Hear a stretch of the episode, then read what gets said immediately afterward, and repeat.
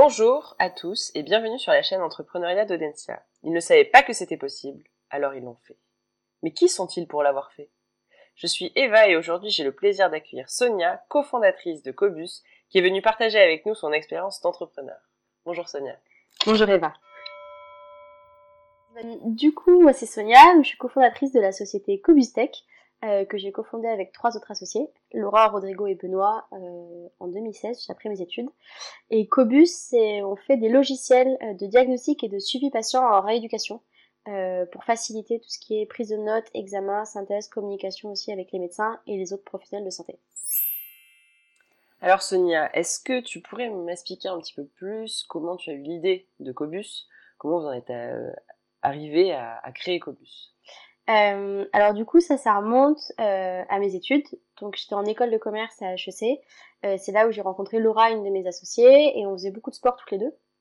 Et donc on se blessait pas mal, notamment au rugby. Donc on a beaucoup fréquenté les médecins, les kinés euh, et les parcours de rééducation.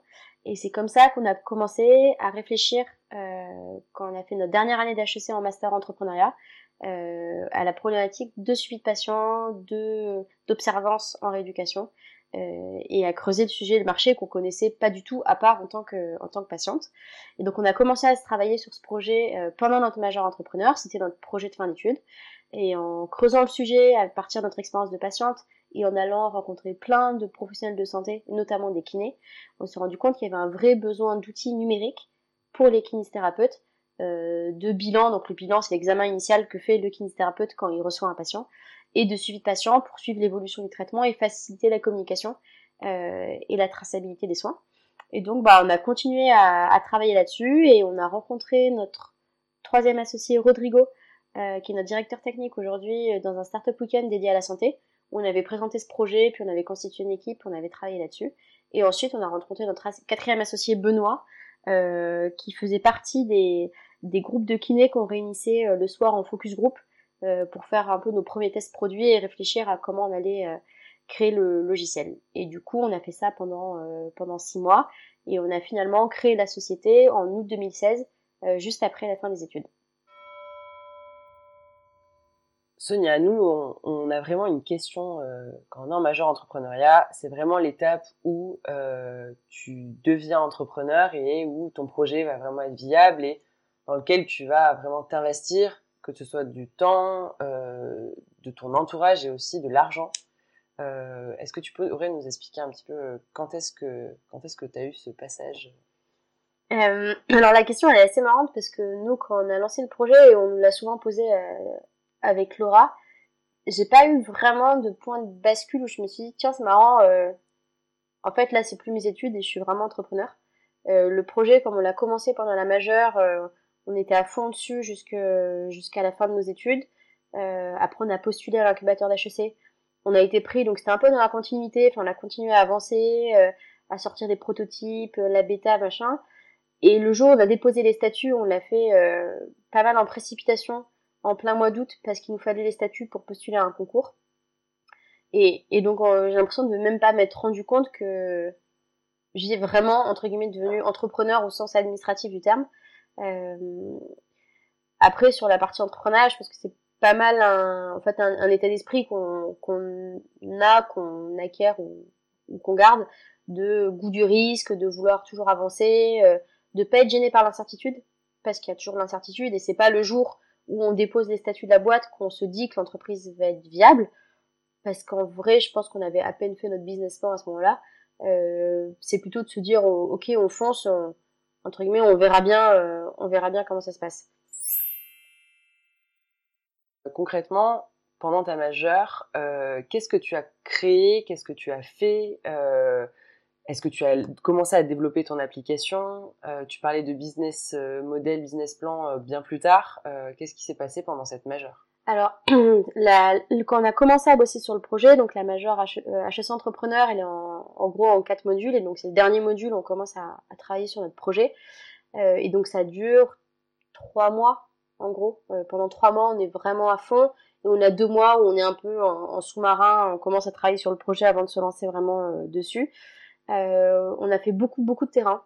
je pense qu'on a rencontré d'abord une cinquantaine de boîtes dans le domaine de la santé avec du coup Laura, mon associée, pour comprendre ce qui existait sur le marché, quels étaient les acteurs, ce qui se faisait, etc. Parce qu'on n'avait pas encore l'idée, enfin qu'on a aujourd'hui. L'idée, elle a émergé vraiment au fur et à mesure. On ne s'est pas réveillé un matin en se disant putain, on a une super idée, on va faire ce truc-là. Enfin, on savait même pas que ça existait, les bilans pour les kinés, le suivi de patients. Enfin, c'était, on connaissait pas le truc. Donc, on a d'abord commencé par rencontrer plein d'entrepreneurs du monde de la santé, euh, faire des entretiens, etc. Après, on a commencé à creuser le sujet de la kiné parce que, euh, en commençant à parler avec des pros de santé, euh, via notre expérience, on s'est dit qu'il y avait peut-être un truc intéressant. Donc, on a trouvé une mailing, de, de, mailing list de kiné. On leur envoyait un questionnaire qui partait dans tous les sens, avec plein de questions, plein d'idées qu'on avait, et il n'y en a aucune de celles qu'on avait dans ce questionnaire qu'on fait aujourd'hui, parce qu'en fait, ils ont tous répondu dans une question libre. Enfin, on a eu pas mal de réponses, en fait, on s'y attendait pas trop, même des gens qui nous ont contactés en message privé en disant ah, intéressant, machin, euh, qu'on pourrait se rencontrer. Euh, et en fait, dans la question libre du style, est-ce que vous avez d'autres idées, d'autres marques, euh, il y a plein, plein, plein de gens qui avaient mis la même chose. Donc on s'est dit, bah, pour un truc libre, si tout le monde met la même chose, c'est qu'il y a un truc à creuser. Donc on a commencé à creuser, à faire des focus group. Donc ça c'était toujours pendant la majeure. Donc on avait fait des quelques petites réunions avec des kinés. Euh, on faisait des apéros, euh, on leur posait des questions, on leur présentait, présentait des maquettes. et finalement, à la fin de la majeure, on avait globalement les contours de ce qu'on avait envie de développer, un vague business plan, mais bon, qui depuis a changé au moins 20 fois. Enfin, clairement, dans une entreprise, le business plan euh, entrepreneur, c'est vraiment le truc qu'on peut changer tous les trois mois. Et en fonction du sens du vent, euh, on peut toujours faire des projections sur cinq ans euh, qui sont très très différentes les unes des autres. Et on avait trouvé notre associé technique, donc ça hyper important. et du coup, commencer plutôt à réfléchir au concept, mais on n'avait rien développé à ce moment-là, quand on a terminé la majeure. On n'avait rien développé. On a commencé à développer le premier prototype pendant l'été, et donc ça, c'était deux mois après la fin des cours.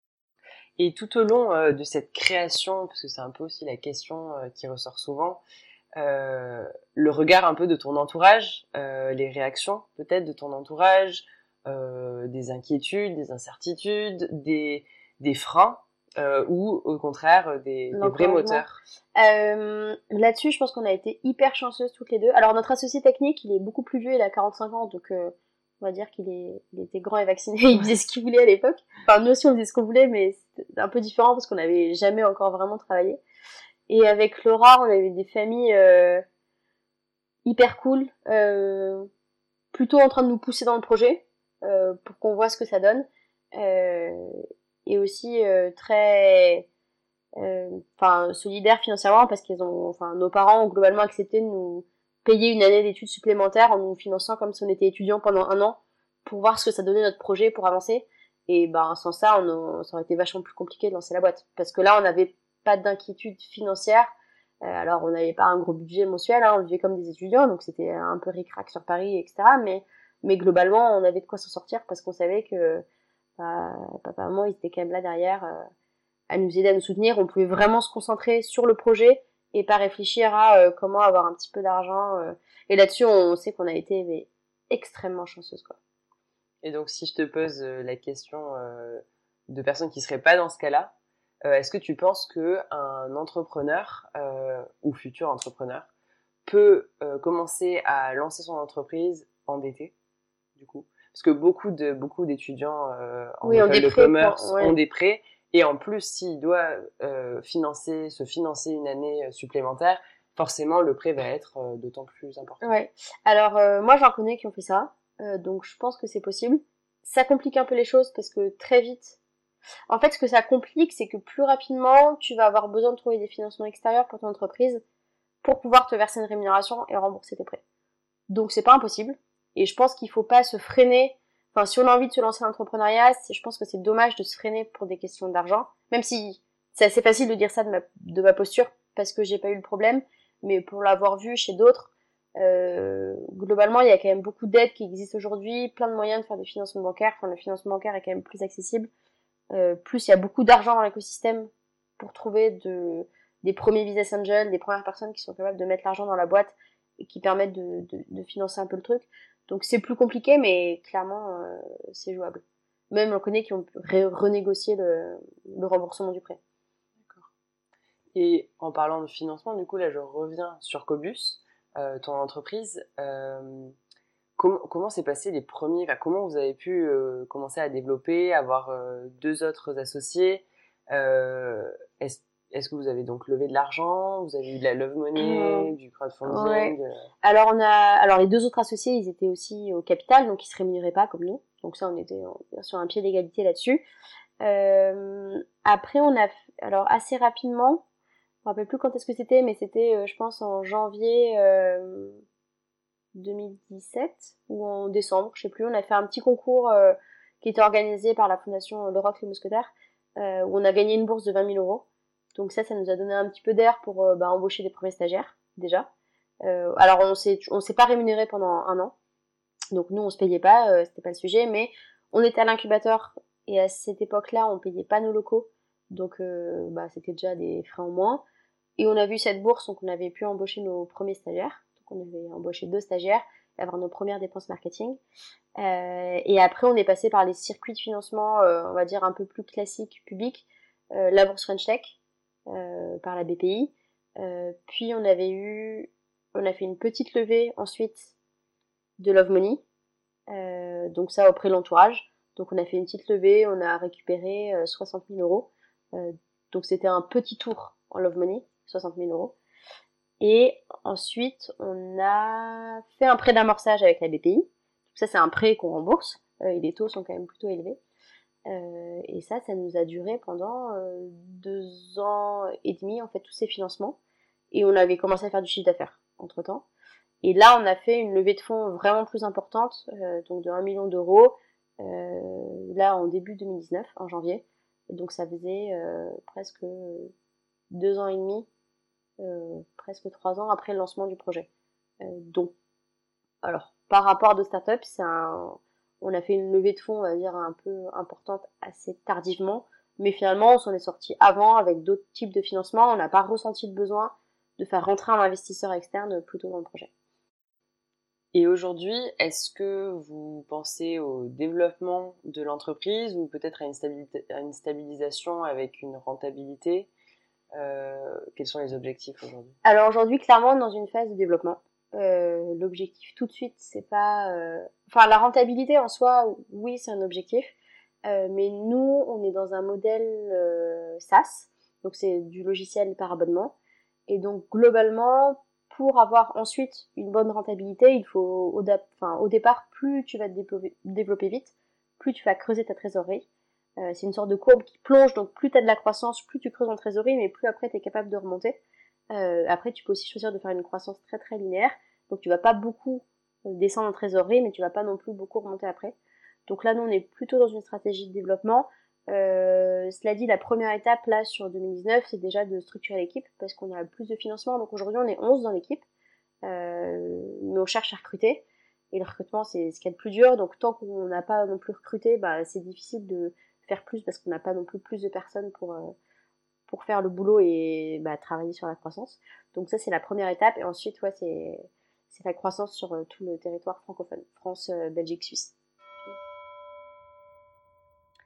Aujourd'hui, si on revient à toi, à ta personne, avec le développement de ton entreprise Cobus, euh, comment comment t'es-tu comment tu te sens? Est-ce que tu sens une évolution sur ton poste, sur ta personne? Est-ce que tu es tu t'es senti un, un passage entre entrepreneur à dirigeant maintenant que l'entreprise grossit avec une grande équipe Est-ce que tu as vraiment une position euh, qui a évolué, un sentiment Euh, de changement? alors effectivement, c'est plus comme au début. Euh, au début, on était euh, 3 à 4. euh, et donc quand t'es 3 à 4 dans une équipe ou quand t'es 11, ça se passe pas de la même manière. Tu communiques pas de la même manière, t'as euh, pas la même circulation d'informations. Donc ça, c'est c'est assez différent. Après, au niveau de mon travail, euh, au début, on a fait quand même... Enfin, quand tu montes ta boîte, tu fais... euh, tu réfléchis à plein de sujets intéressants, mais concrètement, tu fais aussi plein de tâches... euh, euh, de merde, enfin pas sur l'expression, mais c'est-à-dire tu fais tes photocopies, c'est toi qui recopies des fichiers Excel, c'est toi qui décroche ton téléphone, qui prend des noms dans la tête, tu fais vraiment tout, tout, tout, tout, tout, et donc beaucoup, beaucoup d'opérationnel. Et donc là, plus ça avance, plus on recrute, euh, plus l'entreprise grossit, plus il y a des sujets euh, non opérationnels mais très administratifs qui viennent sur le, le, tapis. Donc là, on se rend compte que nous, on a aussi une partie de notre travail qui est plus de l'opérationnel maintenant, mais qui est de la compta, la finance, du RH, du juridique, s'occuper de comprendre les trucs d'URSAF, de machin. et ça, ça prend une partie. Donc ça, ça change.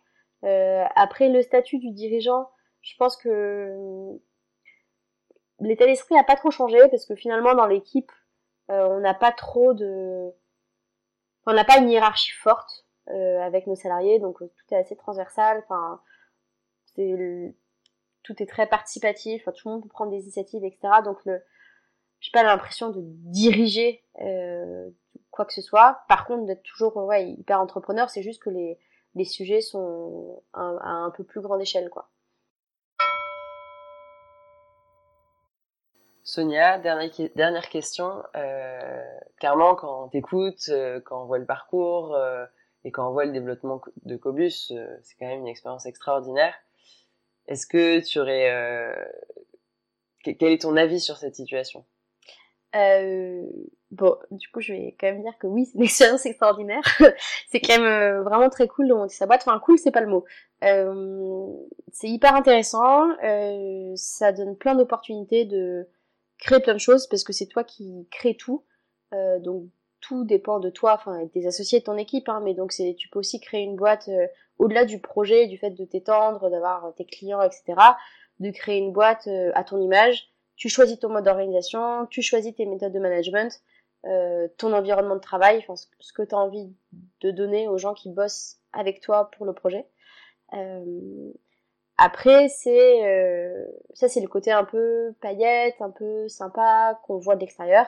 Euh, après, c'est pas tous les jours facile de monter sa boîte. C'est déjà beaucoup, beaucoup, beaucoup de travail. Euh, tu dois faire quand même pas mal de sacrifices sur d'autres choses parce que tu travailles le week-end, parce que tu comptes pas tes heures, parce que tu travailles le soir et que ben si un truc qui est pas fini, bah tu t'en occupes, tu le termines.